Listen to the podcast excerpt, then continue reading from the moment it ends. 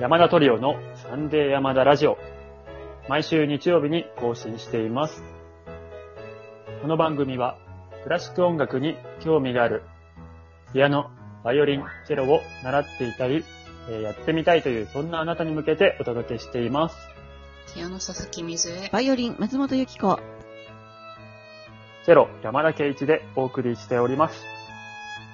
今日は鈴木メソードの秘密シリーズ第1弾ということで、夏季学校って何っていうテーマでお送りします。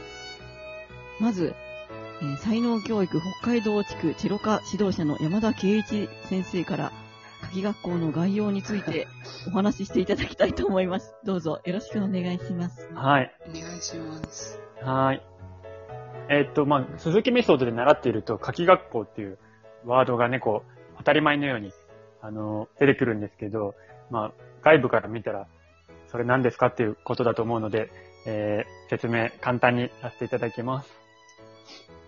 えーっとですね、まあ、簡単に言うとですね、えー夏に行われる講習会ですね、音楽の講習会という、一言で言ってしまえばそれだけなんですが、えーっとですね、まあ、全国に鈴木メソード、まあ、はたまた世界に鈴木メソードがあるので、えー世界中の生徒さん、まあ、また日本全国の生徒さんが、えーっと、発祥の地である、えーっと、長野県松本市に集まってですね、えーっと、松本市の、こう、ホールでしたり、あのー公共施設、学校とかですね、そういうところを借りて、えーっと、3泊4日ぐらいですかね。うんうん。で、あの、グループ別でね、この、あの、レベル別でレッスンを受けたり、全体でレッスンを受けたりとかって、まあ、あの、あとコンサート聞いたりとか、まあ、まさに音楽付けになれる講習会を夏季学校と言います。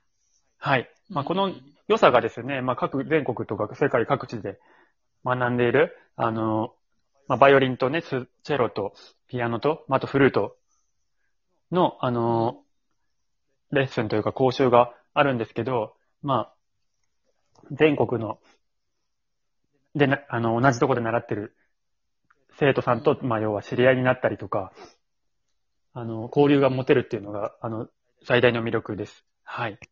そう、それがね、私こんな感じでしょうかそう、鈴木で育ってないので、あの、羨ましいなと思っあそう。そうそうそう。あの、ね、自分の生徒さんもね、いつか夏季学校にね、連れて行きたいなと思ってたんですが、残念ながら、あの、うん行ってくれる子がいなくて、で、その間に私も辞めちゃったんですけれども、えー今年は、その、うん私はもうね、鈴木をあや辞めちゃってるんですけど、なんと夏季学校を強行できたんですよ。うんうん。そう。で、これがね、なぜかっていうと、これはあの、ぜひね、あの、才能教育で、あの、教えてなくて、あの、教えてなくて、あの、私のようにね、個人で、フリーランスでバイオリンを、あの、弾いてたり、教えてるっていう方には、ぜひ、お勧めしたいんですけど、あと、まあ、習ってるっていう人も、すごくいいと思うんですが、あの、鈴木メソッドには三女会員っていうファンクラブがあるんですよね。ファンクラブ。ファンクラブでいいの？ファンクラブってまあ何ファンクラブみたいなもの。ファン、まあ、うんなんだろう。まあ、そのまあ、、会員になれるんですよね、そういうあ、そう、タイプの。そうですね。そうそうあのでまあ、解放誌もらえたりとか。3000円払って、まあ、鈴木を応援するみたいな感じですよね。で、まあ、私はメメンバーシップ、年間年間3000円ですねそう、ファンクラブっていうよりはいメンバーシップっていう考え方なんですけど、うんうん。あの、まあ、3000円払って、その才能教育、うーっていうか鈴木メソードのやり方とかを応援したいっていう人が、私みたいな人ですね、入るものなんですね。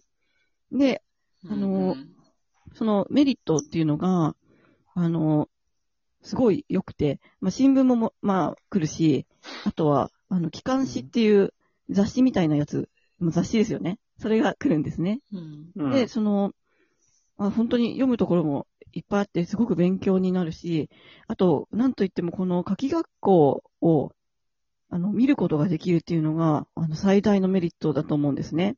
っていうのは、この、うんまあ一人でバイオリンを教えていると、あの、どうやって教えたらいいかわかんないし、もう私は音楽院出てるので、一応教科書の、あの、使い方とかを学んでるんですが、あの、鈴木メソードの、あの、緑色の渦巻きが並んでる教科書の弾き方って、案外、わからなくないですか？っていうことを、あの、ちょっと申し上げたいんですけど、あれの、あの、使い方っていうのを完璧にマスターしてる、もう、スペシャリティの人たちが揃っているのが鈴木メソッドなので、でそのレッスンを見られるっていうのは本当にすごいことです。で、さらには、あの、結構面白いコンテンツがいろいろあって、その、夏季学校っていうのは、その、まあレッスンをやるだけじゃないんですよね。その、質疑応答、なんていうの？なんか先生たちにいろいろ悩みを話したり、でそういうのを、あの、うん。ね話してくれたりとか。まあ、いろんなコーナーがあるね。そうそうそう、いろいろこう、喋る、聞くだけじゃなくて。そうそうそう、音楽やってる人が楽しめる面白いものがいろいろあって、で、まあ、オンラインの、うんす鍵学校を見られるっていうのが、その三女会員の最大のメリットだと思うので、あの、これは番組説明文にリンクを貼っておきますので、あの、音楽好きな方はぜひ入ると損はないと思います。っていうことが一つと、まあ、リアルの書き学校っていうのは、あの、なんかテニナとかね、あるんだよね。う んと、初歩の生徒限定あ、そうなんだ。ですけどね。そうそう、だからあの、上級生になると、ね、その、要は、そんな、そのマジックを見てる余裕、余裕というか時間もないので。あの、あの、ちっちゃい子たちの、ね、初歩の子たちの、その、最終日のお楽しみみたいな感じで、そうそう。手品がありましたね。でね、コンシェルジュはその、それでね助手をうん。やってましたもんね。学これお松さんもやったんじゃないの？あ私はやったことないのよ。あ、そうなんだ。うさぎの話だから、あったからそれかと思ってた。ああれはね、ちょっとね、ここではとても申し上げられないような内容になりますので、ちょっと割愛させていただいて、じゃあ、あの、はいお便りコーナーに移りたいと思います。それでは、ラジオトーク公式アプリからお聞きくださって、ギフトをお送りくださったリスナー様にお礼を申し上げたいと思います。えーまずは、ラジオネーム、せやまと様から、美味しい棒と元気の玉とともに、えーお便りをいただいてまして、こんにちは。いつも楽しく聞かせてもらっております。ゲーム音楽の回の感想ですが、コンシェルジュ佐々木さんは、浜渦さんがお好きなんですね。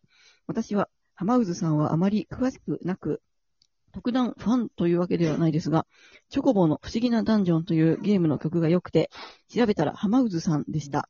しかも26歳の頃のゲーム、ん？デビュー作だったなんて、謎という曲が特に印象的でした。最近聴いてよかったゲーム音楽は、任天堂スイッチのデゼルダ夢を見る島のリメイクのタルタル山脈です。このゲームはゲームボーイ作品のリメイクですが、なんといっても編曲が素晴らしいです。主旋律はバイオリンでいつかネマダトリオに演奏してもらいたいですね。では、ということで、えーお便りありがとうございますありがとうございます。このタルタル山脈っていう曲、じゃあぜひ、あの、まだ実は聞いてないんですけれども、あの、聞いてみてよかったらぜひトリオでね、あの、演奏してみたいなと思います。あの、ね、ゲーム音楽のコンサートやりたいなと思っているので、あの、ぜひ前向きに検討させていただきます。えそれから、えっ、と、ボスデン様から、美味しい棒4つと元気の玉2つとコーヒー2ついただきました。ありがとうございます。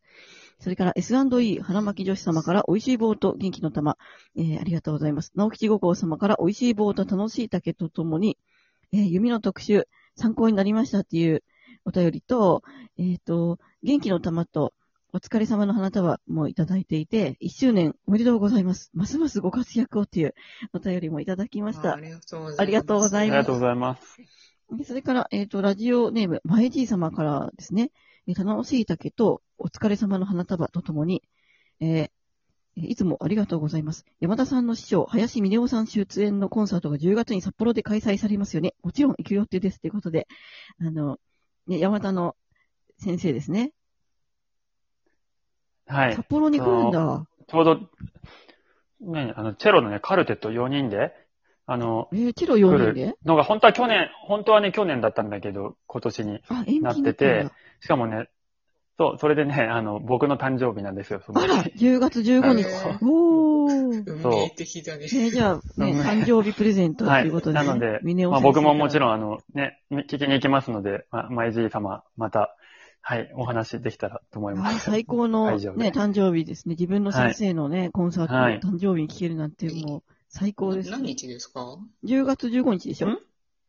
あ15。ありがとうございます。はい。じゃあ、えっ、と、もう一ついただいていますけれども、えっ、と、マイジー様から、ですね、こちらも。